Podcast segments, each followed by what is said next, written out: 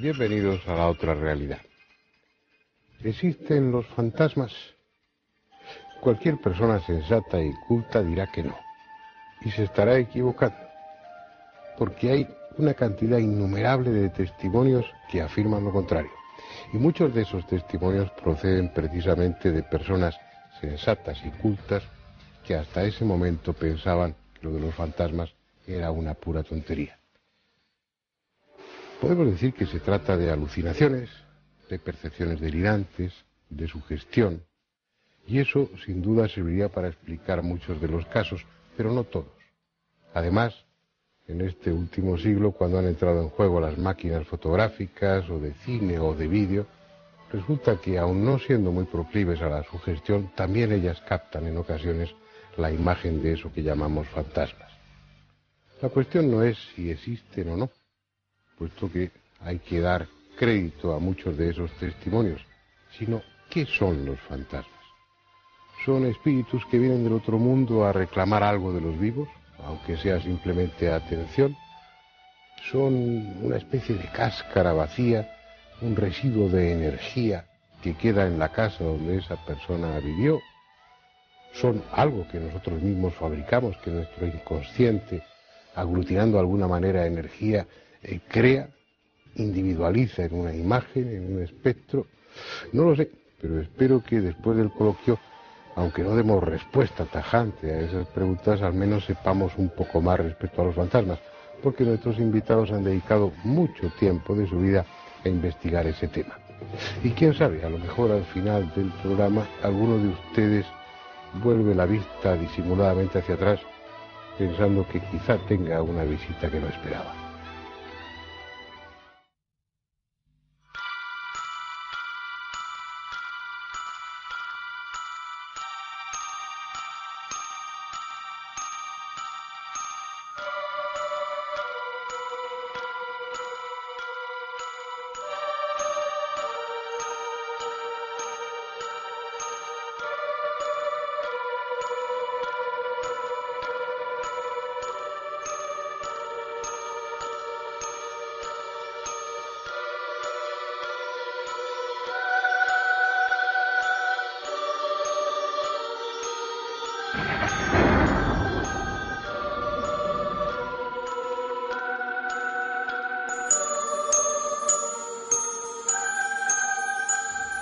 Fantasmas ha habido siempre, o al menos personas que afirmaron y afirman haberlos visto.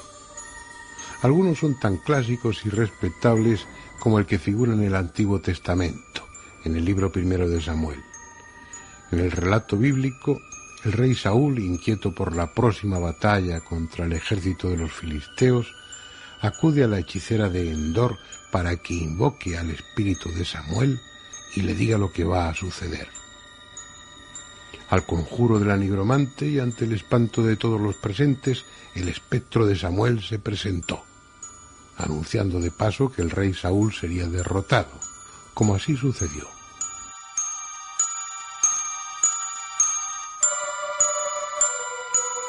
Esa parece ser la actitud favorita de los fantasmas antiguos, anunciar desgracias porque entre los casos célebres de esa época se cuenta también el de Marco Junio Bruto, bien conocido por su participación en el asesinato de César, que recibió la visita de un ente fantasmal avisándole que iba a ser derrotado y muerto en Filipos.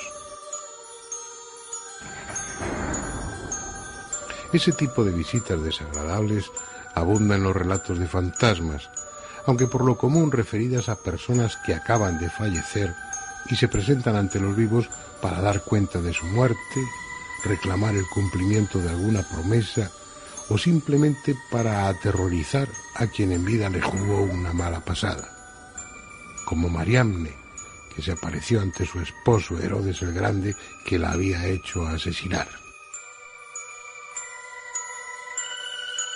Sin dudar de la realidad de buena parte de los testimonios, lo cierto es que hay mucho de romanticismo en los relatos de seres espectrales.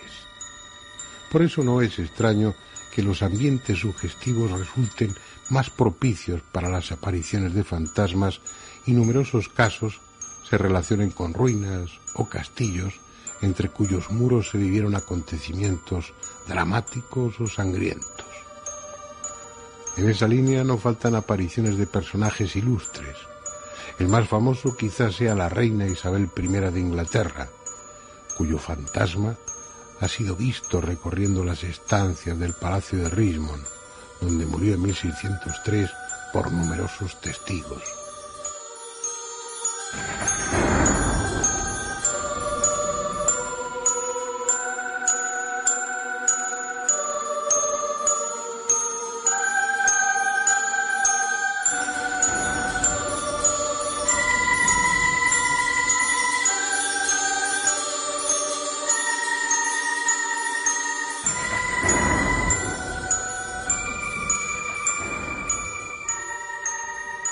Pero ¿qué ambiente más propicio para la aparición de fantasmas que los salones donde durante el siglo pasado se celebraban sesiones de espiritismo? Además, por entonces ya existían las cámaras fotográficas, aunque la verdad se abusó de ellas para fabricar falsos fantasmas como estos que estamos viendo. Sin embargo, no todos eran falsos. Este que tienen ahora en su pantalla es casi con toda seguridad auténtico.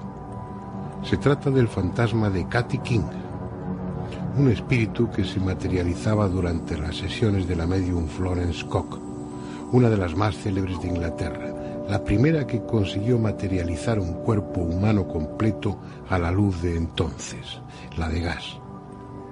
Lo que hace de este caso uno de los más interesantes en la historia del espiritismo es que las sesiones de las que proceden estas fotografías se celebraban bajo el control de Sir William Crookes, uno de los científicos ingleses más prestigiosos, que recibió el Premio Nobel de Química en 1907. Lo lógico es pensar que la medium Florence Cook y el fantasma de Cathy King eran la misma persona, sobre todo si se tiene en cuenta el parecido entre ambas. Pero el propio científico certificó que no era así, aunque parecidas, tenía notables diferencias y además él tuvo la oportunidad de verlas juntas durante una de las sesiones. Así pues, y mientras no se demuestre lo contrario, estas fotografías del fantasma de Cathy King podemos considerarlas como auténticas. Entre ellas hay incluso dos en las que William Crookes aparece junto al espíritu materializado.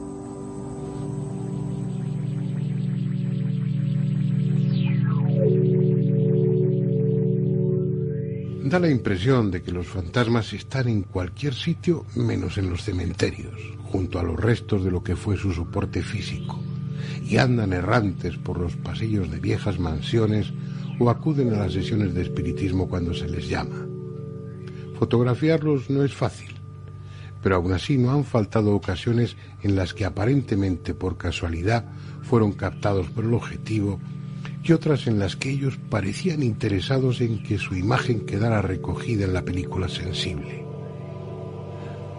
Veamos con cierto detenimiento algunas de esas fotografías, aunque su calidad sea deficiente y los aficionados al tema ya las conozcan. 1925. Lugar, una capilla de la Basílica de Santa Juana de Arco en Francia.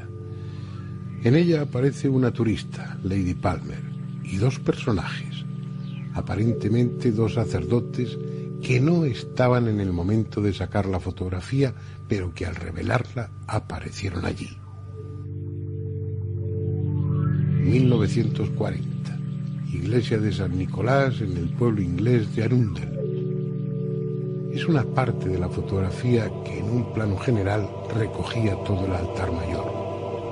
No había nadie, pero al revelar apareció la figura semitransparente de lo que parece ser un sacerdote oficiando. Esta es la Dama Parda de Reinham. Fue tomada en 1936. El fotógrafo sacó varias fotografías del interior de la mansión durante una visita turística. Precisamente, el atractivo del lugar es porque la tradición sostiene que por la casa se pasea un fantasma vestido con cofia y traje de brocado al que muchos afirman haber visto. 1959. en un bosque australiano y tomada por el reverendo Blaines. La cabeza y los brazos podrían ser solo una apariencia, una casual disposición de la vegetación del fondo desde el ángulo que cubría la cámara. Pero las líneas definidas del ropaje, una especie de larga falda o túnica, permiten incluirlos sin reparos entre los fantasmas fotografiados. He aquí una vieja y típica fotografía de un fantasma inglés. Fue tomada en diciembre de 1891 en la biblioteca de la mansión Convermere en Chester. Si se fijan bien, en el sillón que aparece en primer término puede verse un rostro difuso y con más claridad un brazo y su correspondiente mano apoyado en el brazo del sillón. Varias personas dijeron reconocer en la fantasmal figura al difunto Lord Convermere, pese a lo poco definido de sus rasgos. Más fácil de identificar fue el fantasma que aparece en esta fotografía. Se tomó el 22 de marzo de 1959 en la localidad inglesa de Eastwick por la señora Chinnery. Solo pretendía fotografiar a su marido, sentado al volante del automóvil. Pero al revelar el carrete, en la foto apareció bien visible un señor situado en el asiento de atrás. Era su propio padre, fallecido años antes.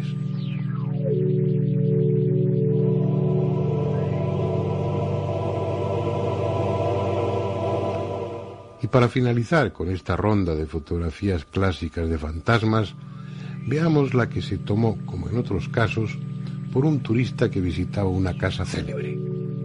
El turista, un sacerdote canadiense, el reverendo Hardy, y la casa King House, en Greenwich, Inglaterra. Apoyado en la barandilla, un fantasma a la vieja usanza, con sudario. Llama la atención la extraordinaria longitud de su brazo derecho No pocos investigadores dudan de la autenticidad de estas y otras fotografías en las que aparecen presuntos fantasmas con formas bien definidas, pero tal vez sea porque ellos no las han conseguido. Aún quedan más, pero las reservamos para la segunda parte.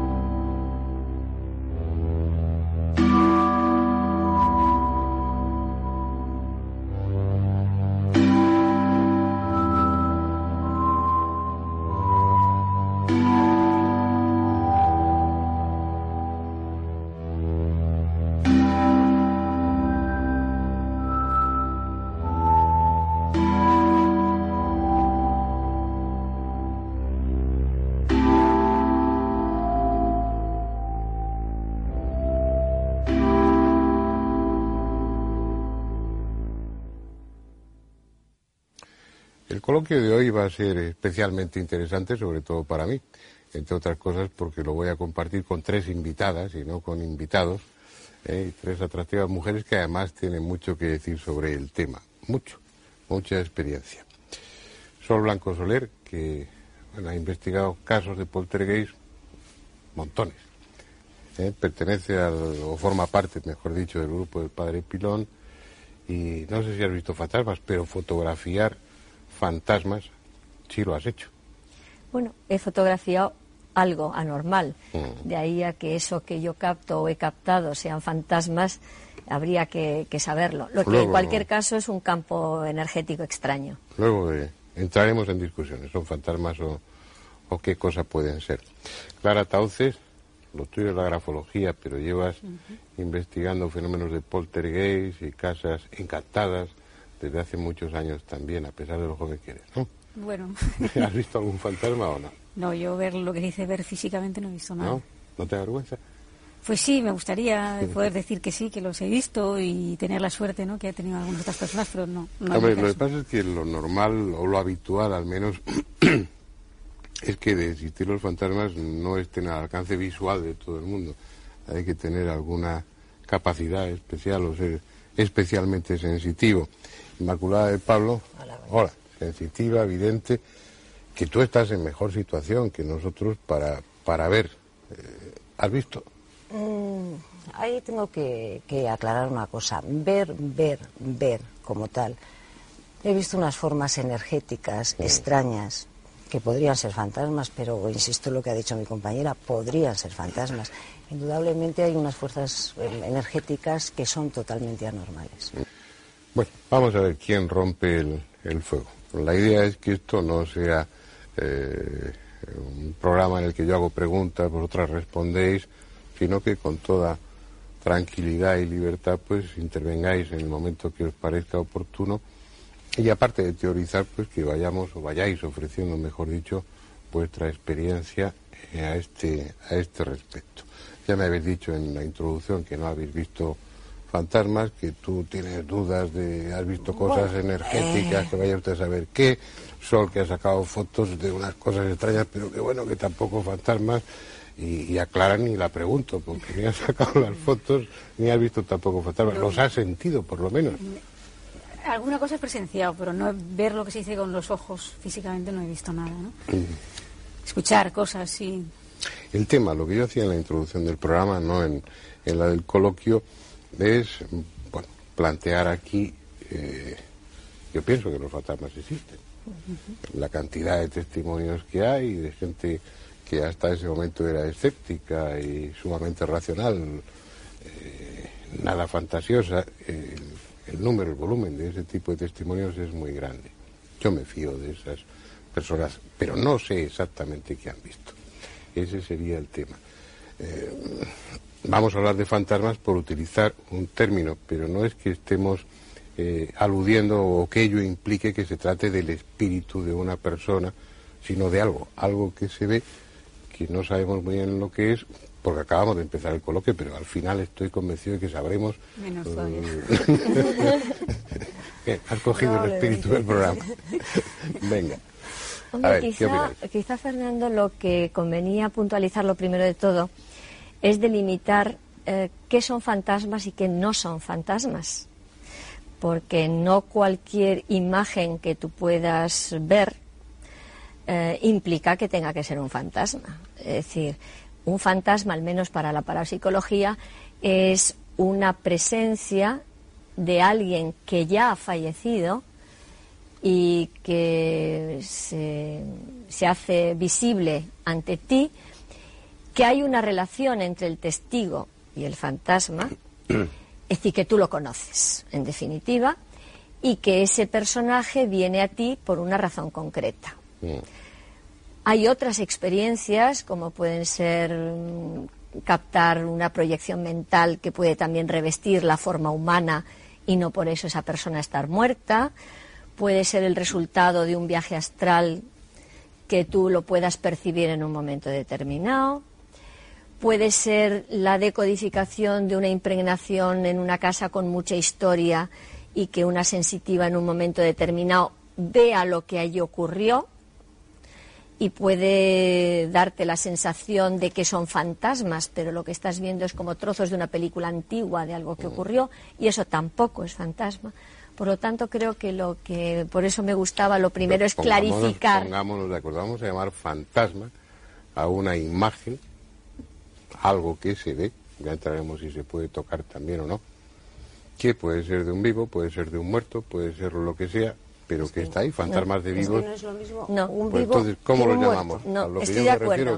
No un fantasma es siempre una persona fallecida. El fantasma como tal, estoy de acuerdo con Sol, es, el, es, una persona que ha fallecido. O sea, es, podemos llamarlo fantasma, espíritu mm. popularmente, mm, espíritu.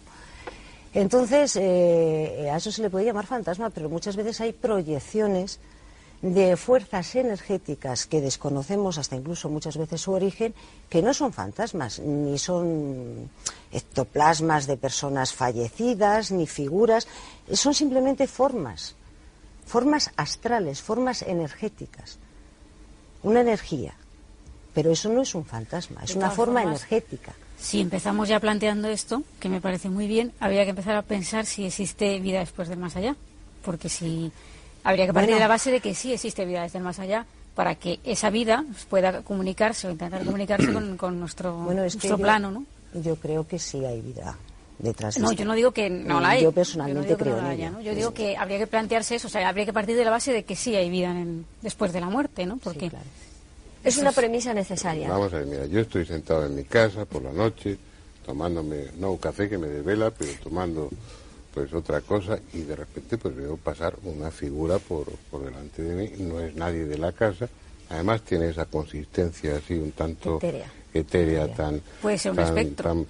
Bueno, ¿cómo llamo a eso? Espectro, justo. Un espectro no es un fantasma. Entonces, bien, utilizamos el término espectro, lo digo para englobar y para no, aunque hablaremos de fantasmas entonces en el sentido estricto de la palabra, refiriéndonos a, personas muertas, también hablaremos de esas energías que, eh, que se fotografían, de esas energías que los sensitivos son capaces de ver, de esas formas. Hablaremos de todo lo que mm, sea visible en circunstancias especiales y que mm, esté vinculado con otros planos de la realidad, no hablo ya de existencia. Estupendo. Pues, pues me vámonos. Estupendo. Estamos de acuerdo en algo. Estupendo. pues yo te diría que quizá mm, Clara ha expuesto muy bien de que naturalmente para aceptar que lo que estás viendo es un fantasma implica en que tienes que creer en que hay algo más allá de la muerte. Lo que pasa es que hay una casuística a nivel mundial y de todas las culturas y de todas las religiones y de todas las creencias que se están recogiendo a lo largo de la historia del hombre, de estas presencias, de estas apariciones de personajes ya fallecidos y que vienen a comunicarte o a pedirte ayuda o a ayudarte o a comunicarte algo concreto, que no puedes pensar que todos los seres del universo se han vuelto locos de repente, es decir, que tiene que haber una explicación para ese fenómeno. Por lo tanto, yo te diría que personalmente yo creo en el más allá también, entonces para mí me es más fácil. Para aquellas personas que no creen en el más allá, pues tendría que plantearse que por qué vas a ver a una persona fallecida de tu familia o un amigo que te viene a decir un comunicado específico. También tendrían que planteárselo ellos. Y dejo un poco aquí eh, lleva, lleva ella razón. Eh, efectivamente, eh, yo parto de la base, lo he dicho antes, que creo en, esa vida detrás de esta vida humana que estamos viviendo ahora mismo aquí. Entonces, la idea del fantasma, mm, pues realmente date cuenta que en todas las culturas siempre ha existido. Siempre ha existido esa vida detrás. Mm, sus antepasados estaban ahí, morían en, hasta incluso en las guerras mm, entre, entre, entre clanes, etcétera pues realmente eh, era pensando en ese, en ese estado de superioridad del hombre, en la inmortalidad del hombre. Y realmente es cierto, el hombre en sí como tal es inmortal, o sea, hay una parte material que indudablemente es la que va a morir, es el soporte material que nos sostiene y, el resto que va a continuar. Nuestras ideas, nuestras acciones y sobre todo el perispíritu, nuestra alma, nuestra energía. Somos energía y la energía no se destruye realmente, se transforma. Eso es todo. Entonces seremos figuras transformadas. Entonces, que a veces pueden ser espectros. Pues sí, es una forma de vida, porque curiosamente un espectro yo creo que también es una, una, forma de vida. Tiene vida. En eso quizá Clara me pueda aclarar ese punto que, a lo mejor no lo tengo. Vamos a ver, yo la, la, imagen que tengo no he visto ningún fantasma. Los testimonios, algunos de los que he escuchado son de personas muy vinculadas a mí, incluso hablamos de apariciones de personas que yo he conocido en vida o de incluso de familiares para todavía puntualizar más. No tengo duda respecto a esos testimonios, pero hay una coincidencia en ellos y es que ven esa espectro, esa imagen haciendo algo que, está, eh, que había hecho durante su vida, es decir, como si estuviera repitiendo mecánicamente uno de, los, de, las, muchas actividades que desarrollaba de una forma frecuente. Y a uno le queda la sensación, no hay una intencionalidad, no es que ese espectro, esa figura se dirija a la persona, algún caso sí, o de Juana Marín o alguna otro eh, de personas que conozco, pero no es que se dirija al, al espectador, al testigo, para decirle, oye, me hiciste la Pascua cuando estaba vivo y vengo aquí a atormentarte, o por qué no pones, haces una novena a no sé quién, no. No, simplemente es como ver lo que comentábamos antes, un trozo de una película, una secuencia de una vieja película mm. que por alguna circunstancia que ignoramos. Pero es que eso no es un fantasma, eso es, un espectro, que es lo que decía Clara espectro no tiene por qué tener vinculación alguna con una persona que lo que lo puede visionar o ver en ese momento. A lo mejor tiene más vinculación con el lugar en cuestión y cualquiera que sea tenga alguna mínima capacidad extrasensorial puede percibir exactamente realizando una acción cotidiana, bajando una escalera o yendo hacia una biblioteca para coger un libro y desaparecer posteriormente, es decir, sin que repare para nada en nuestra presencia. Los, testimonios clásicos en casas que ya son célebres son eso, ver a la duquesa no sé cuántos, mm. al, espectro que, bueno, pasa por el pasillo, hace algo que hacía eh, cuando estaba viva, sin más, ajena al espectador y sin sentirse que eso plantea una, pregunta. ¿Pero eso qué es? Eso es lo que se llamaría un espectro, es la diferencia entre fantasma y espectro. De acuerdo, pues y a mí eso me plantea un, un... ¿Qué es? No sé. No lo sé, Fernando. Yo lo que sí te puedo decir es que eso plantea una, una para mí una inquietante pregunta. ¿Qué pensáis? Hombre, tenía una plena seguridad difícil, A mí me plantea una, inquietante pregunta que no, no para la, no tengo no tengo respuesta, ¿no? Y es que si el fantasma que no el espectro, el fantasma, viene a comunicarnos algo, a decir que realicemos una acción o que algo quedó sin resolver, en fin, a darnos un mensaje, el espectro no. Aparentemente pasa ampliamente de nosotros, él hace su acción y desaparece. Es decir, ¿Eso qué, eso qué significa? Que está, está ahí, es una realidad que está ahí, sería otra realidad, como el nombre del, del programa, que está pasando por, por de nosotros y que captamos fugazmente en un momento determinado. Es decir, estamos rodeados de. No, eh, hay una hipótesis, ¿eh? Que, es, que tú la conoces, que es la hipótesis de la impregnación. es decir, hay la teoría, al menos en teoría, que todas nuestras acciones, todo lo que hacemos, de alguna manera se queda esas imágenes, esa realidad en suspensión en el medio ambiente en el que nos movemos. El tema está en que eso, mm, que es el tema de las casas encantadas normalmente, que están fijados o fijos los fenómenos a un lugar, ¿eh? que como tú bien dices, algo justo, trágico. algo trágico. Entonces la impregnación es tan grande que el problema está en que a lo mejor mm, yo o tú que no tenemos esa sensibilidad de captación, como a lo mejor tienes tú, Inmaculada, pues entramos en esa casa y no vemos nada, no somos capaces de decodificar.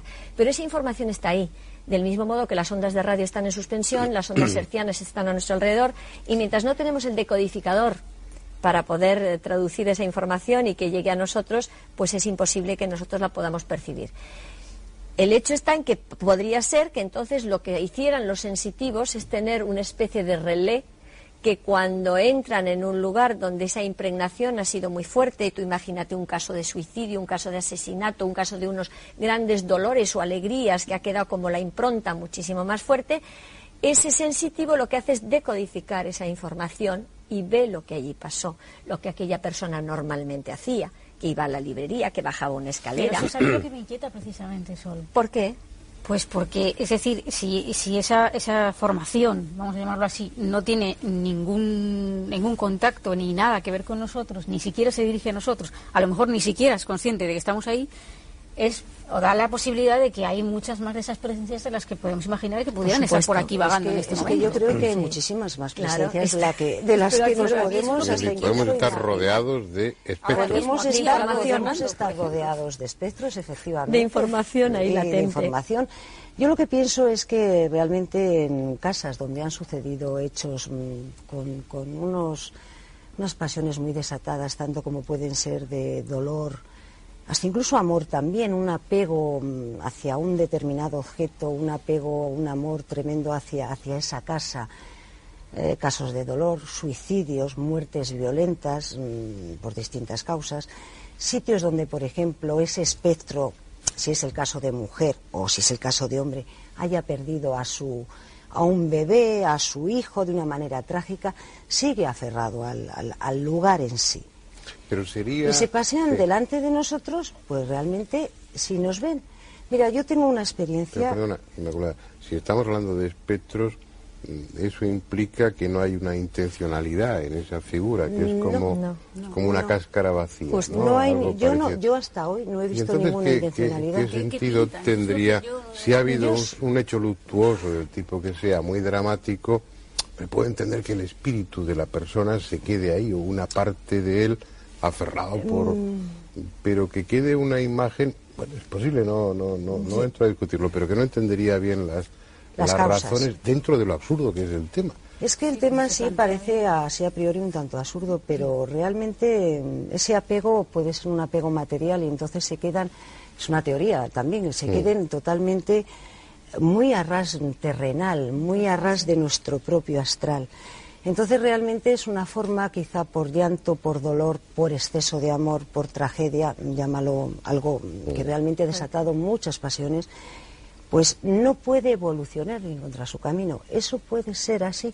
Yo a veces he llegado a pensar que sí. Y otra pregunta sería si tiene que evolucionar. Eh, sí. Sí, sin lugar a duda ahí sí. Entonces estaríamos hablando Entonces la misión de la persona que va a casas encantadas, eso es mm, hipotético y te lo pregunto a ti.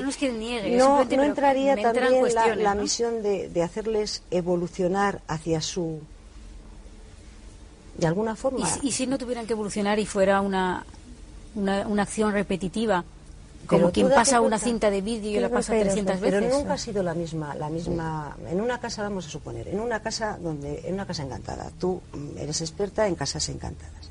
Tú te has experta mucho decir, porque en esto bueno, estudiosa del tema. Vamos a llamarlo así. Todas somos estudiosas de un tema.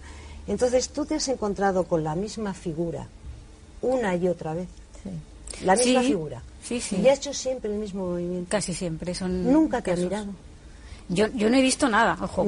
yo digo los testimonios, ¿no? Tú, tú, coges por separado, que recuerdo un caso en Mejorada del Campo, tú coges por separado a dos miembros de la familia que habían presencia, independientemente de una serie de fenómenos de otra índole ya más pues física, ¿no? Como movimiento de objetos. Sí, ese tipo de cosas, ¿no? Independientemente de eso, había una presencia supuestamente fantasmal, ¿no?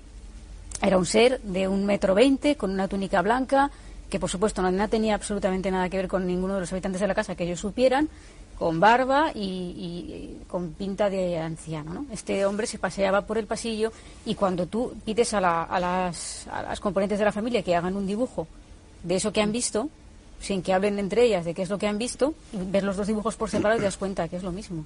¿Les hablaron en algún momento que, que, las prestó un mínimo de atención? No, no, simplemente, simplemente pasaba por el pasillo y cumplía ese cometido, cometido entre absurdo entre comillas porque es darse un paseo por, por, el, lo que digo, una especie de moviola mm. y si fuera una especie de que coloca una cinta de vídeo y, y, no tiene no sabemos qué sentido o sea lo de la evolución de acuerdo es una teoría muy bonita es una teoría es una teoría como otra cualquiera no, sé, no, sé, no sé qué pensar claro pero eso se podría justificar con lo que hablábamos antes del tema de la impregnación, puede ser que ese personaje hubiera vivido en el lugar antes de que estuviera construida la casa en ese lugar hace un montón de, años. es decir, que pues nosotros tuvimos un caso de un alquimista muy gracioso. Digo un alquimista muy gracioso porque eh, nos llamaron a la casa pensando verdaderamente porque el tema era, tenía todos los visos de ser un poltergeist. Es decir, las lámparas de hierro se retorcían los brazos y tal en las afueras de Madrid.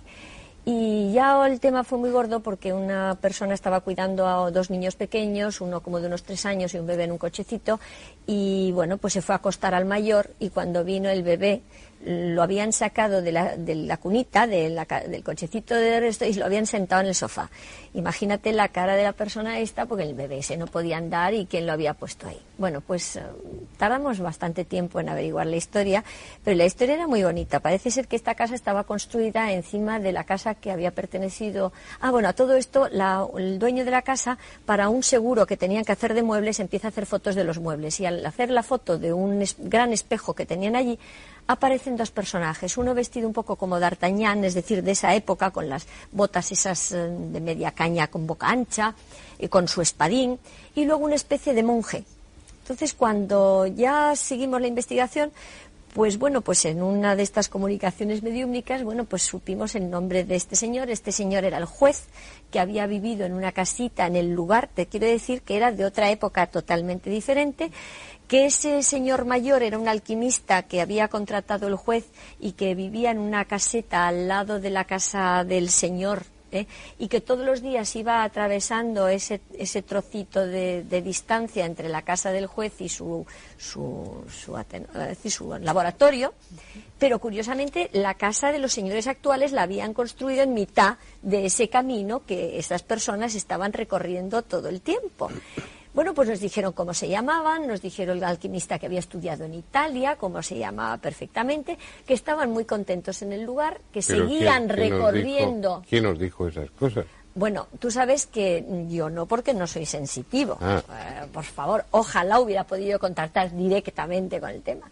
Pero tú sabes que Paloma Navarrete mm, ve la bola. Entonces, en la bola puede, digamos, ver hechos pasados qué había ahí. Entonces él ya vio los personajes que habitaban el lugar antes de que se construyera la casa moderna que está construida ahora. Estoy hablando con eso de que muchas veces estas realidades de espectros, fantasmas, acciones de poltergeist, está un poco todo entremezclado y es muy difícil quitar la paja del grano para poder diagnosticar si aquello es una casa encantada, un poltergeist o un caso de fantasma, que para mí es más claro porque viene siempre derecho a ti y con un tema concreto. El caso, del fantasma es, un hecho que es mucho más claro porque realmente es reconocible para ti. Totalmente. Totalmente reconocible. No se, se presenta tal cual tú le has conocido. A veces hasta incluso yo diría que más joven, pues no, yo diría que más radiante. Yo la palabra diría más radiante, más con expresión distinta. En general sí es. Eh, más radiante. Es, eh, Rejuvenecido, radiante, no sé. de verlo más saludable, más de otra manera. Como si el hecho de, morirse a uno le sentara bien, ¿no? ¿Eh? Como si los muertos fuéramos nosotros. pues sí, pues exactamente, mira, te voy a decir que el exactamente igual. Bueno, yo como... Mira, vamos a, interrumpir un momentito para ir a publicidad. Vamos después a ver la segunda parte del documental y, cuando volvamos al coloquio seguimos hablando seguimos el tema y sobre todo empezar a contar vuestra experiencia no, ya lo que hayáis visto lo que tú hayas visto lo que tú hayas fotografiado y los casos que conocéis que bueno que nos puedan transmitir un poco la realidad o, la, no, la realidad. Lo que no sabemos es lo que hay detrás de esa realidad pero la apariencia de esa de esa realidad fantasmal.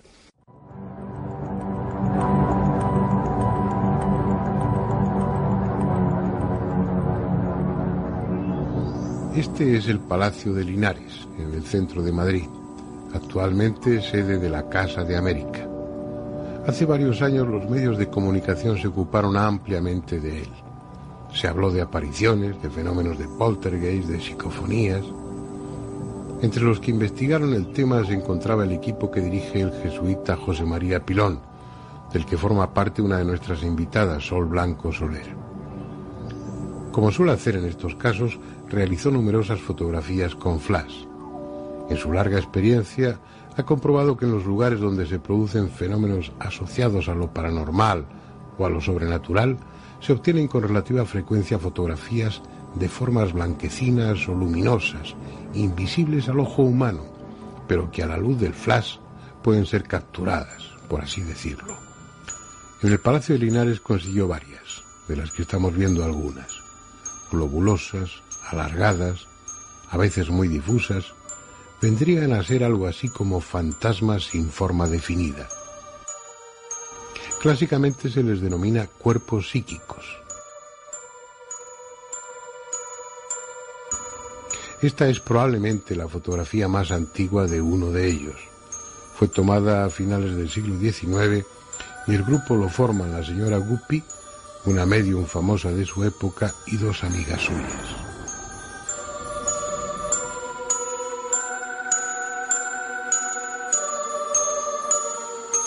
Y es que el alma, caso de existir, no tiene necesariamente que conservar la forma del cuerpo en que se alojaba.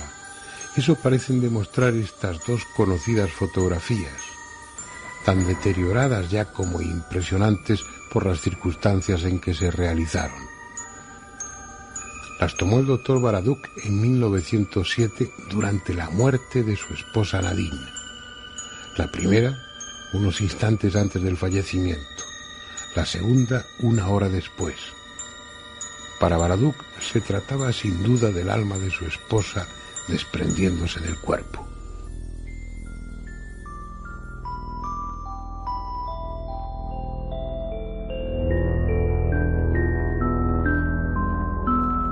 Al ocuparnos del fenómeno de poltergeist estuvimos en la casa de un arquitecto madrileño, actualmente vacía, en la que vienen produciéndose todo tipo de sucesos extraordinarios desde hace décadas.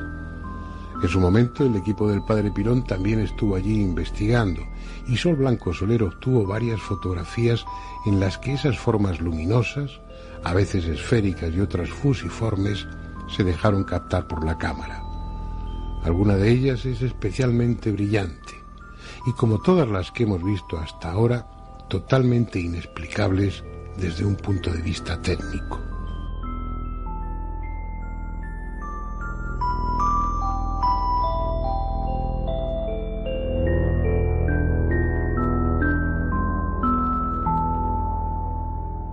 Aunque menos aceptables para los escépticos, las fotografías de fantasmas típicos siguen siendo las más sugestivas.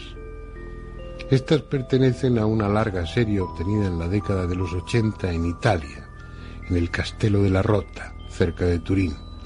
Son fantasmas evanescentes, de cuencas vacías, supuestamente pertenecientes a monjes templarios muertos durante una epidemia. Quizá estén trucadas, pero coinciden con la descripción que hicieron numerosos testigos.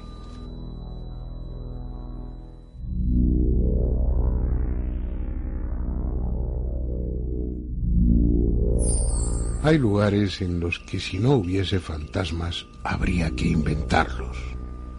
Lugares tan llenos de tragedia, de muerte y después de soledad que han merecido con creces el nombre de malditos.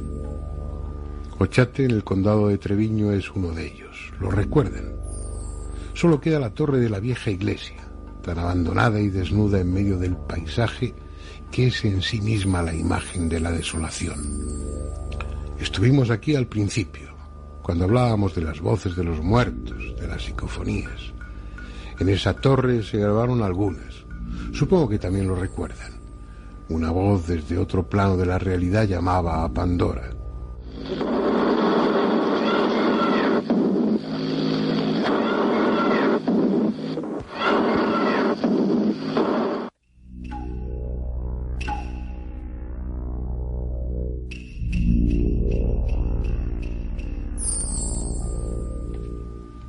Otra, venida quizá desde el pasado, preguntaba ¿qué hace la puerta cerrada?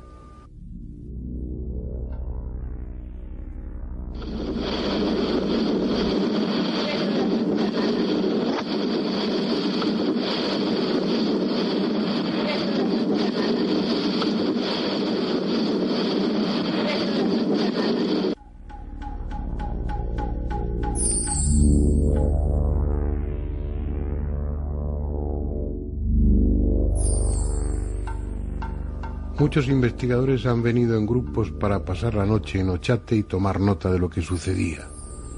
Algunos echaron a correr y no volvieron a por sus cosas hasta la mañana siguiente. Pero salvo sus testimonios y varias psicofonías, no hay mucho más que mostrar a los curiosos. Tan solo una fotografía poco conocida, la de un pajar cercano a la torre y también abandonado. En su fachada, una vieja puerta rota por la que algunos aseguran haber visto un rostro. Esta es la fotografía.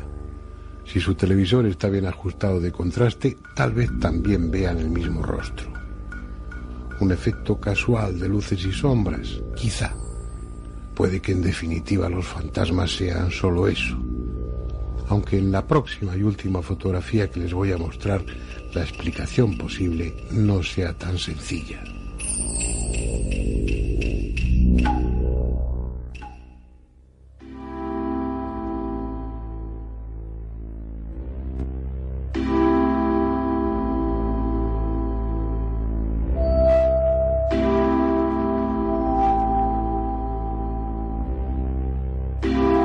Procede de un lugar solitario o siniestro, si acaso todo lo contrario.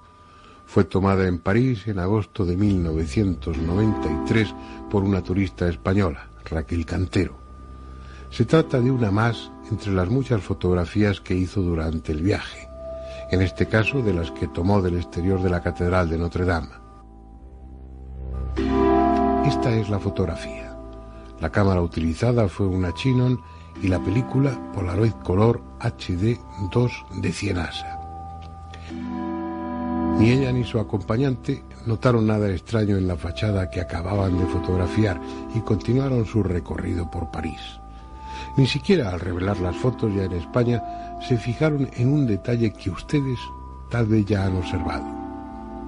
Fue pasado el tiempo cuando descubrieron que en la fotografía había un personaje. Véanlo ahora con más detenimiento. Está allá arriba, en una de las torrecillas que rematan los contrafuertes. En su día estudiamos concienzudamente el negativo junto con el resto del carrete. No hay manipulación alguna.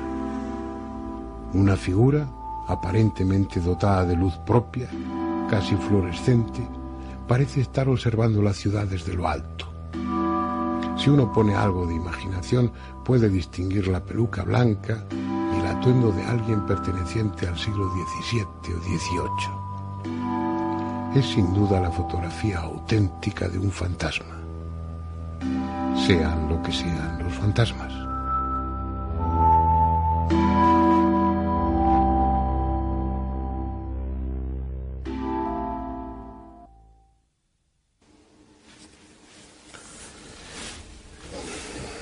Antes de la publicidad y de ver la segunda parte del documental, Inmaculada, estabas hablando, estabas, ibas a, a decir algo. ¿Te acuerdas o, ya no te acuerdas? Sí, sí, me acuerdo perfectamente. Era con relación a los fantasmas que se le veía muy radiante. Entonces yo como, como cosa anecdótica, y quizá la primera vez en mi vida que vi a un fantasma, pero entonces, pues la verdad es que yo no pensé en que era un fantasma, era mi abuelo y punto, ¿no?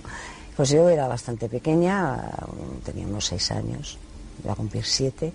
Mi abuelo estaba en ese momento en el hospital muy grave con una cirrosis irreversible. Eh, mi madre estaba yo sola en casa, había ido a verla al hospital, tampoco se podían imaginar que iba a ser tan rápido. Y bueno, pues yo estaba con mis nonis, mis nonis eran los gatos, los llamaba, tenía varios y los llamaba todos nonis. Entonces, mm, la sensación de que algo había, estaba detrás de mí, mm, me volví y vi a mi abuelo, pero tal cual. Sí recuerdo mm, que le vi más joven. O sea, era más... No tan arrugado, murió con setenta y tantos años y era un hombre alto, bien parecido, pero me refiero que le vi luminoso. Puede ser, yo, es que no lo sé. Quizá para una niña era algo luminoso, radiante.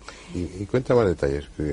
los gatos, eh, inmediatamente, los gatos, los gatos tenían además, hay algo que sí recuerdo porque los nonis estos, que se llamaban nonis, tenían un miedo tremendo a mi abuelo porque a mi abuelo los gatos no le gustaban nada. En aquel entonces vivía en Soria, entonces era una casa de estas caserones grandes en los cuales, pues claro, aunque era en Soria capital, pues había la célebre pues eh, que, siempre había bichitos y de vez en cuando aparecía algún ratoncito que entraba por la gatera, cosas de este tipo y siempre había gatos en casa. Pero mi abuelo los odiaba e iba detrás de ellos a pegarle. Los gatos lo que hicieron nada más. O sea, yo realmente la presencia, no voy a decir que la noté porque noté algo detrás de mí, fue porque alguien, uno de ellos bufó. Y era uno que le castigaba tremendamente, o sea, con bastante crueldad, todo hay que decirlo. Bufó y entonces inmediatamente yo volví la vista hacia atrás. Él estaba no como yo le vi cuando se le llevó la ambulancia, ni muchísimo menos mm, mal, en pijama, hecho polvo. No, no, no, no, no. Estaba con, un traje que además es curioso porque ese traje estaba en el armario. Eso lo, comprobé. Mm. Un traje vestido normal, más joven, radiante, y sí habló. Ahora yo me fui a acercar y eso sí recuerdo que em, hizo un gesto como de no. No me dijo no, pero... ¿Puedes, ¿Puedes contar lo que te dijo o es algo...? Sí, no, no, no es nada privado. Fue algo realmente muy simple supongo que algo entendible para una cría de aquella edad, eh, que no iba a volver más, que él estaría siempre conmigo, pero que no me preocupara que él estaba, estaba bien, se encontraba bien. ¿Le veías de cuerpo entero? Cuerpo entero. Mira, tal como te estoy viendo a ti es lo que tú estás sentado y él estaba de pie. ¿Y cómo, cómo desapareció? Los pies, mm, hablarme ahora de los pies con exactitud, pero yo creo recordar, son muchos años los que han pasado, pero creo recordar que, que, tenía pies también, claro. Mm. Sí, sí, entero, entero. ¿Y luego qué hizo? ¿Se, alejó? Se, diluyó en el aire? Es como... ¿Cómo, desapareció?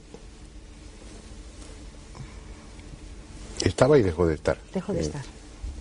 Mm. Este tipo de, descripción, tenemos aquí una testigo ¿eh? que ha visto sí. Eso... un fantasma y en el sentido eh, exacto de la palabra. Tengamos en cuenta, hay que tener también en cuenta, si de ser objetiva, que ahora mismo quiero recordar detalles y han pasado muchísimos años. O sea, ahora quiero ser más objetiva. No tantos. Y no, y no. No tantos años han pasado. ¿Para qué vamos a hablar de esas cosas? No sé.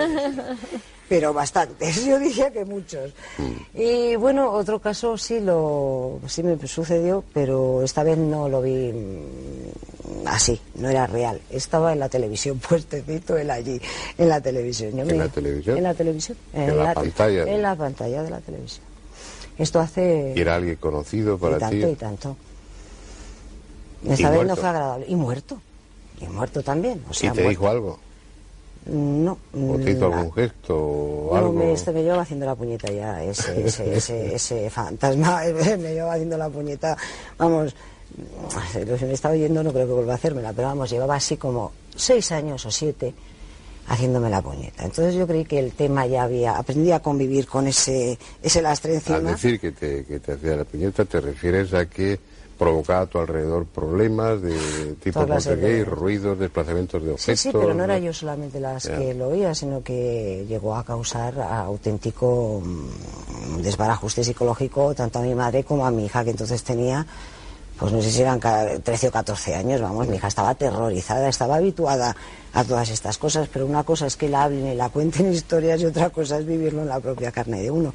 Mi madre lo llevaba mejor, pero vamos, aquello fue muy desagradable. Y bueno, también fue estar y no estar, de repente apareció. No, no, no, no, ahí te puedo decir una cosa. Mm, realmente yo apagué la pantalla de televisión porque en ese momento no me sentí, es curioso, preparada mm, para lo que venía a continuación. La impresión que yo tuve mm. es que esa forma iba a salir de la pantalla. Fue algo durante una décima segundo aterrador. Me levanté inmediatamente y desconecté. ¿Estaba sola en ese momento? No, había un testigo. Concretamente había un testigo que lo puede testificar. sí, conocía al muerto. Mm. O sea, le conocía muy de sobra. Eh, ahora es una experiencia que le estaba comentando a, Sol que quiero repetir porque ahora sí me considero preparada para, para ver si sale de la pantalla. Ya es que es curioso. Ya.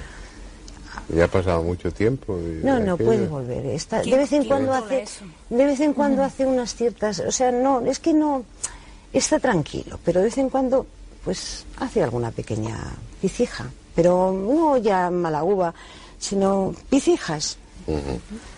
Bueno, bueno, espero que me avises y con tiempo para poderlo filmar. Sí, te avisaré, te avisaré, en serio, porque es... en primera fila. ¿eh? No, no, que os avisaré, os avisaré. Pero bueno, partiendo del testimonio tuyo, lo que cuentan los testigos de, fantasmas o no de espectros, dependiendo, no, de fantasmas. De fantasmas. Que es también de una forma eh, similar. Hay coincidencias. Ese verle más, más vital, más joven. Hay matizaciones. Yo, yo, quisiera comentar un caso un poco atípico. Es decir, es, sí es la misma, más o menos, la misma perfil, el mismo perfil que, está describiendo Inmaculada, pero con un detalle curioso. ¿no? Este caso, mm, yo tengo total certeza de que no es un fraude porque conozco a las personas en cuestión. Son amistades. ¿no? Y, bueno, pues sucedió que la madre de una, de una amiga eh, la internaron en el hospital, estaba enferma y bueno, ella tiene, tiene dos hijas y una, y una hija más que tiene síndrome de Down. ¿no? Entonces, eh, al ser ingresada, a la niña no se le dice nada. Poco después, la madre fallece y a la niña no se le comunica de momento una cosa así y pasan dos o tres es decir, no sería una pues lo que hablábamos antes, ¿no? Cuando alguien muere en un momento determinado, va a morir o, tiene una sensación de que de, pánico y se puede proyectar hacia un familiar, ¿no? En este caso la niña ni sabía absolutamente nada y, eh, la madre había fallecido hacía tres días, escasamente, ¿no? Eh, entonces la niña por la noche ve a la madre ve a la madre que se acerca y le da un beso. Eso es lo que la niña cuenta sin saber que su madre ha muerto. Esto es un... Y sobre todo pasando el tamiz de que es una niña con síndrome de Down y que no tiene pues la malicia que en un momento determinado pudieran desencadenar ciertas personas que quisieran elucubrar una historia, ¿no? Pero en general las visiones de, de fantasmas tienen esa, ese aspecto así eh, son más, esa más faceta benevolente o, no, a veces... no, benevolente, sí, pero el aspecto físico, puede ir desde una perfección absoluta mm. y que tú no te des cuenta de que son fantasmas hasta que no desaparezcan delante tuyo, mm, súbitamente, físicamente. hasta unos mayores o menores grados de transparencia y de mm. opacidad. En este caso era medio transparente. Por eso te digo. pregunté lo de los pies por eso, porque en este caso no apreciaba. más o menos luminosos, autoluminosos o opacos, te digo porque es que yo tengo mucha casuística recogida y hoy nos te dicen, como hay varios casos en los que se dan cuenta que son fantasmas porque de repente se creen que es una persona viva y normal y resulta que se desaparecen. Eso es frecuente, ¿no? Pues mira, eso es más frecuente de lo que pensamos. Que el aspecto sea normal, que no Normal y con las edades, en este caso con la edad de más o menos que había muerto. Una señora que fue a recoger unos pendientes a una tienda y la niña esta me lo contaba de primera mano. Y esta señora fue a recoger los pendientes, le dijeron que no estaban, y voló usted mañana porque todavía no están y a las dos horas llegan otras dos señoras a por los pendientes. Y entonces la, chica esta le dice mira eh, que no ya habéis venido a por los pendientes y he dicho que no estaban todavía ¿cómo que bueno resulta la que había entrado por los pendientes era la dueña de los pendientes fallecida hacía un mes y la que venía a recoger los pendientes, la actual dueña de los pendientes, era la hermana. Y claro, cuando a la hermana le dijeron que le describieron a la señora que había venido a recoger los pendientes el nombre, apellido que había dado, pues estaba alucinada, claro, porque la, y la niña me confesaba que había sido una señora mayor totalmente creíble como persona. ¿Qué, sentido tiene eso? bueno, yo me pregunto mucho el misterio ahí no de los se pendientes. Presentaba, ahí no se presentaba a la familia, se presentaba a, a, pues sabes lo que yo sospecho. que no la conocían y pero ¿sabes lo que yo sospecho? Que parece ser que había bastante animadversión entre las dos hermanas, entre la fallecida y la otra. Y yo sospecho un poco por aquello de mal pensar de la señora fallecida, que a lo mejor no quería que los pendientes se los quedara su hermana. Y dijo, voy a ver si me interpongo yo y me llevo los pendientes. Habrá muchas. Es decir, que en, este tema... a mí se me ocurre otra cosa. A ver, cuéntame. Por ejemplo, eh, cuando tú quieres llamar la atención eh, sobre algo, pero sabes que a lo mejor tu presencia puede distorsionar... Eh, emocionalmente pues a, esa hermana en este caso, ¿no? Pues tú puedes llamar la atención y decir, estoy aquí, estoy bien, o es una forma de decir, he estado aquí buscando unos pendientes, quiero que sepas que he estado, pero no me voy a mostrar delante de ti. Es una forma indirecta de confirmar a la otra persona. Para no, o de asustarla. Para no de asustarla. Otra posibilidad. O de asustarla. Pero vamos, son todo hipótesis, claro. Entonces la vieron perfectamente nítida. Luego, sin embargo, yo tengo otros casos recogidos de abuelos. Vamos a ir sobre la marcha añadiendo elementos para, para configurar el fenómeno, ¿no? para, para irlo matizando.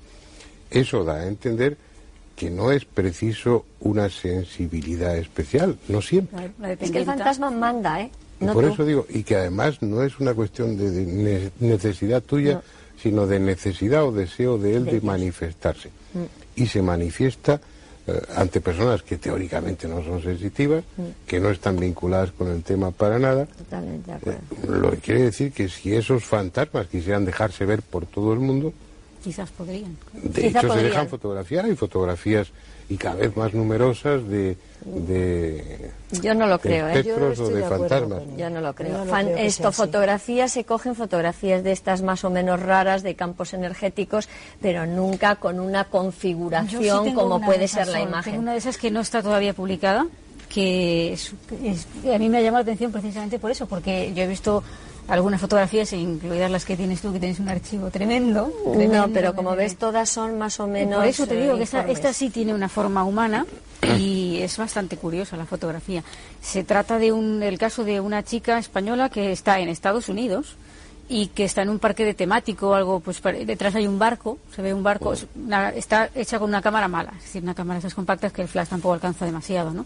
Y se ve pues que está fotografiado el barco y aparece en la fotografía al revelar, tengo yo en, casa, aparece eh, una señora vestida de blanco, una, chica vestida de blanco que se la ve perfectamente, parece estar eh, apoyada o sentada un poco medio en la barandilla, pero si te fijas está como flotando, tiene el cuello extremadamente largo y la cara es un poco borrosa, pero se aprecian facciones bastante. O sea, no hablamos de luces. Ya, ya, ya, ya. ya. Y esta, obviamente esta chica no estaba en, cuando se hizo la fotografía, ¿no? Aparece ahí. Pero también estaríamos hablando de cosas distintas. Una cosa son fantasmas, otra cosa son espectros y otra cosa es lo que lo que con frecuencia has fotografiado, lo que tú también has visto en algún en alguna ocasión en lugares, en casas donde se producen fenómenos que ya estaríamos hablando de, de una energía al parecer dotada de intención, pero que, que tampoco está muy claro qué es.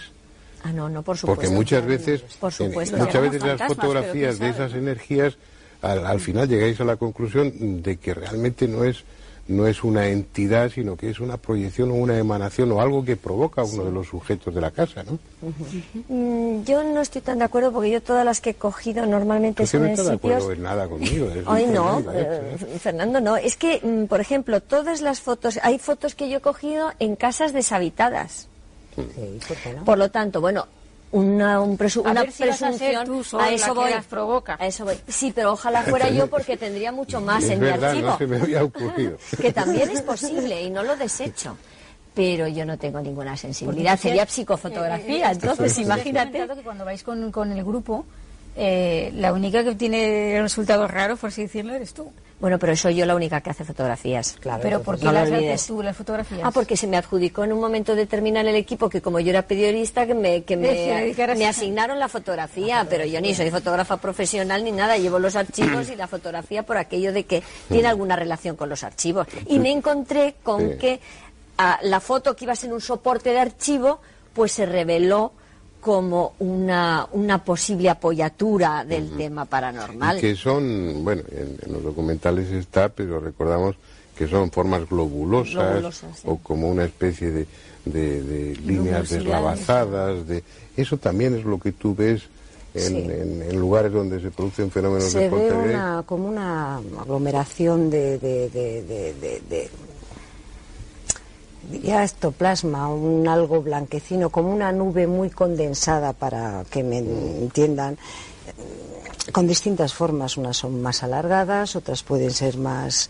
Y sí he visto alguna, eso sí, ahí ya sí es cierto que he visto alguna con lo que quiere es empezar a ser una forma humana. Alguna, pero también de pie, subiendo una escalera, pero los pies, hay un pie que está como subiendo, lo quiero decir, el, el acto de subir el- el- la pierna.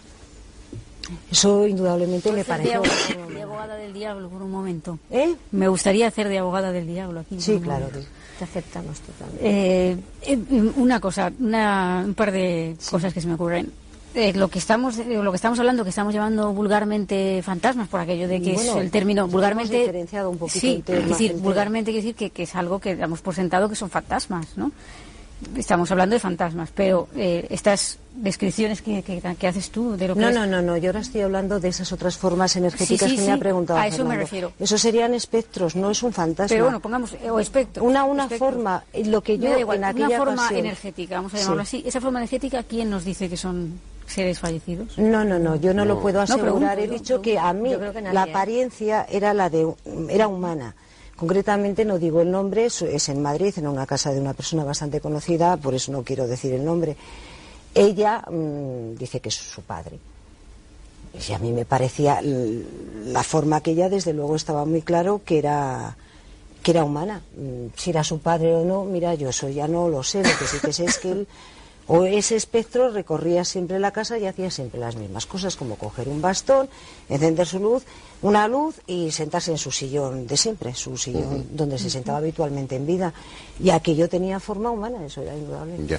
En la experiencia que tenéis, que como investigadoras, no hablo ya como, como testigos directos, ni, sino recogiendo testimonios, que son ya bastantes años los que lleváis en ello, hay bastantes testimonios fiables, verosímiles, de gente que, que bueno, que, que sería, por- por poner un ejemplo, un buen testigo para un tribunal o para gente fiable que, que, que haya visto fantasmas, o siempre os queda la duda de, bueno, hasta qué punto estará fabulando, hasta qué punto estará deformando la realidad.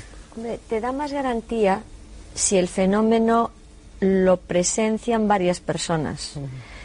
Cuando hay una sola persona de la familia que es la única que lo ve, ahí ya tienes que estar alerta, porque la experiencia es ya tan subjetiva, tan únicamente subjetiva, que tienes que comprobarlo y investigarlo. Pero cuando son varios miembros de la familia los que simultáneamente tienen la experiencia, ya pones un poquito más de atención, porque entonces ya el fenómeno no es tanto subjetivo. Hombre, puede ser siempre por contagio psíquico y tú también de eso sabes un rato. que es, es curioso que, que haya como una intención clara de objetivar, no de despreciar, pero no de considerar como muy fiable lo subjetivo, y sin embargo todos los equipos que investigan con profesionalidad, por decirlo de alguna manera, porque no, no se cobra por ello ni, nada parecido, pero que lo investigan seriamente, suele contar en el equipo con un sensitivo. Y no hay nada más subjetivo que la sensitividad. Y sin embargo, yo me fío totalmente. Cuando voy con Inmaculado, pues, aquí está o no está. Y cuando voy Paloma, exactamente igual. Igual, exactamente Y resulta que además vaya a hacer las fotos donde ella dice y es más probable que aparezcan ahí las fotos. Porque siempre la investigación tiene que ir por los dos caminos. Por el camino, digamos, racional de mediciones, de, digamos, de interrogatorio, como hacer la hoja clínica o la, historia clínica de un enfermo. Es lo mismo hacer la historia clínica o la historia mm, que sirve para la investigación paranormal. Pero tiene también que ir el camino de lo, de lo sensitivo, es decir, la investigación psíquica que se Pero llama. Con todos los respetos, porque el sensitivo sería una herramienta o un instrumento, es, decir, que su cerebro tiene, bueno, pues una capacidad para captar unas determinadas longitudes de onda, por, por hablar supuesto. De, una forma... Igual que se llevan aparatos medidores, se llevan, se llevan a sensitivos, exactamente. ¿Cuál esa es la labor realmente del sensitivo? Es la aportación que podéis hacer vosotros con la sensibilidad que tenéis. Efectivamente. Y yo sí creo que hay testimonios lo suficientemente serios como para como para pensar que desde luego hay algo. Yo conozco unos cuantos. Supongo que vosotras conoceréis muchos, porque lleváis muchos más años investigando, siendo muchísimo más jóvenes que yo, por supuesto, pero lleváis mucho tiempo dedicadas a, investigar esto y yo no. Yo sí creo que hay suficientes testimonios en los y que... personas conocidas y con... Sí, que no hablan de ello de forma... Intelectual muchísimas, más de, más, de, las que parece. Más de las que parece. Lo que sucede que, ese tema... Lo silencian, quizás. Lo silencian o si, por ejemplo... A, Petit Comité te lo comentan, pero no quiere que se sepa que... Sí, o, se niegan a que luego hables del tema. Pues sabes, Fernando, que Barnard, el famoso cirujano, eh, cuenta que yo tengo recogido incluso el recorte del periódico. el primer trasplante de corazón. Sí, bueno, pues este hombre estuvo internado por una hepatitis vírica en un momento determinado de su vida, siendo muy joven, mucho antes de que él empezara con los, con los trasplantes, y recogió en una revista australiana, quiero recordar que lo tengo fechado y todo ahí en casa, la, experiencia que él tuvo estando hospitalizado. Es decir, una de las noches eh, oyó murmullo en el pasillo, vio que le entraba por la puerta un ser etéreo, la describía perfectamente en su descripción de una mujer con los ojos así, que se acercó a su cama, le cogió las manos, entonces él se asustó mucho, la empujó y salió flotando por la ventana. Él llamó inmediatamente a la enfermera, la enfermera tardaba en llegar y entonces la enfermera llegó al poco tiempo diciendo, perdón usted doctor, es que he tardado porque es que se acaba, acaba de fallecer una enferma en la habitación del lado. Y la descripción era exactamente bueno, perfecta con la mujer que él había visto entrar en su habitación. Y eso lo cuenta Barnard en una entrevista que le hacen en una revista. Es curioso que esto lo comenta Sol porque hay un, caso muy parecido en, en Elche. En un hospital ah, sí, en el hospital de Elche, eso no lo conocía. En, un hospital de Elche, en, lo mismo, ¿no? Que se te presenta una, una persona que, que en, teoría piensas que es eh, pues, no sabes, bueno, hay, hay, varios casos en, en, en, en el Che de hospitales, ¿no? Uno de ellos es de una supuesta enfermera que entra para tomar la atención, o eso cree el familiar, es decir, hasta el extremo de parecer real, y que directamente atraviesa la pared. Entonces, claro, el susto es gordo, ¿no? real? ¿Real? Sí, sí, aparentemente real. Y luego hay el otro caso de esto, ¿no? Que de, la mujer que se presenta y resulta que acaba de fallecer. Uno de los, de los problemas, ya se ha acabado nuestro tiempo, ese es otro problema, no era el que iba a mencionar. Uno de los problemas es que la mayoría de los testigos, siendo, pues como estabais comentando, en muchos casos, bueno, personas con un sólido puesto en la sociedad o en, lo académico o lo intelectual, no quieren contarlo, eso es lo habitual. Tú mencionabas el caso de este hospital de, Elche, ¿no? Y yo te diría bastantes casos de hospitales y también en Madrid donde los colegas míos han tenido experiencias de ese tipo que jamás contarán eh, públicamente y que acabas conociendo porque no son solo ellos, sino porque mm, pacientes y personal auxiliar mm, también han visto esa, esa persona, alguien que teóricamente ha fallecido en el hospital y que vaya usted a saber por qué, porque no sabemos nada, queda por ahí perdido como entre dos mundos. ¿no? Pero testigos hay, y hay muchos. Lo que pasa es que pues, pues estos temas tienen mala prensa ¿eh? y ¿qué le vamos a hacer? No lo vamos a modificar. Pero bueno, en cualquier caso yo creo que hemos tenido tres eh, opiniones fundamentadas sobre, sobre el tema, incluso con experiencias propias. Y bueno, algún día traeremos, convenceremos a alguna de esas personas ¿eh?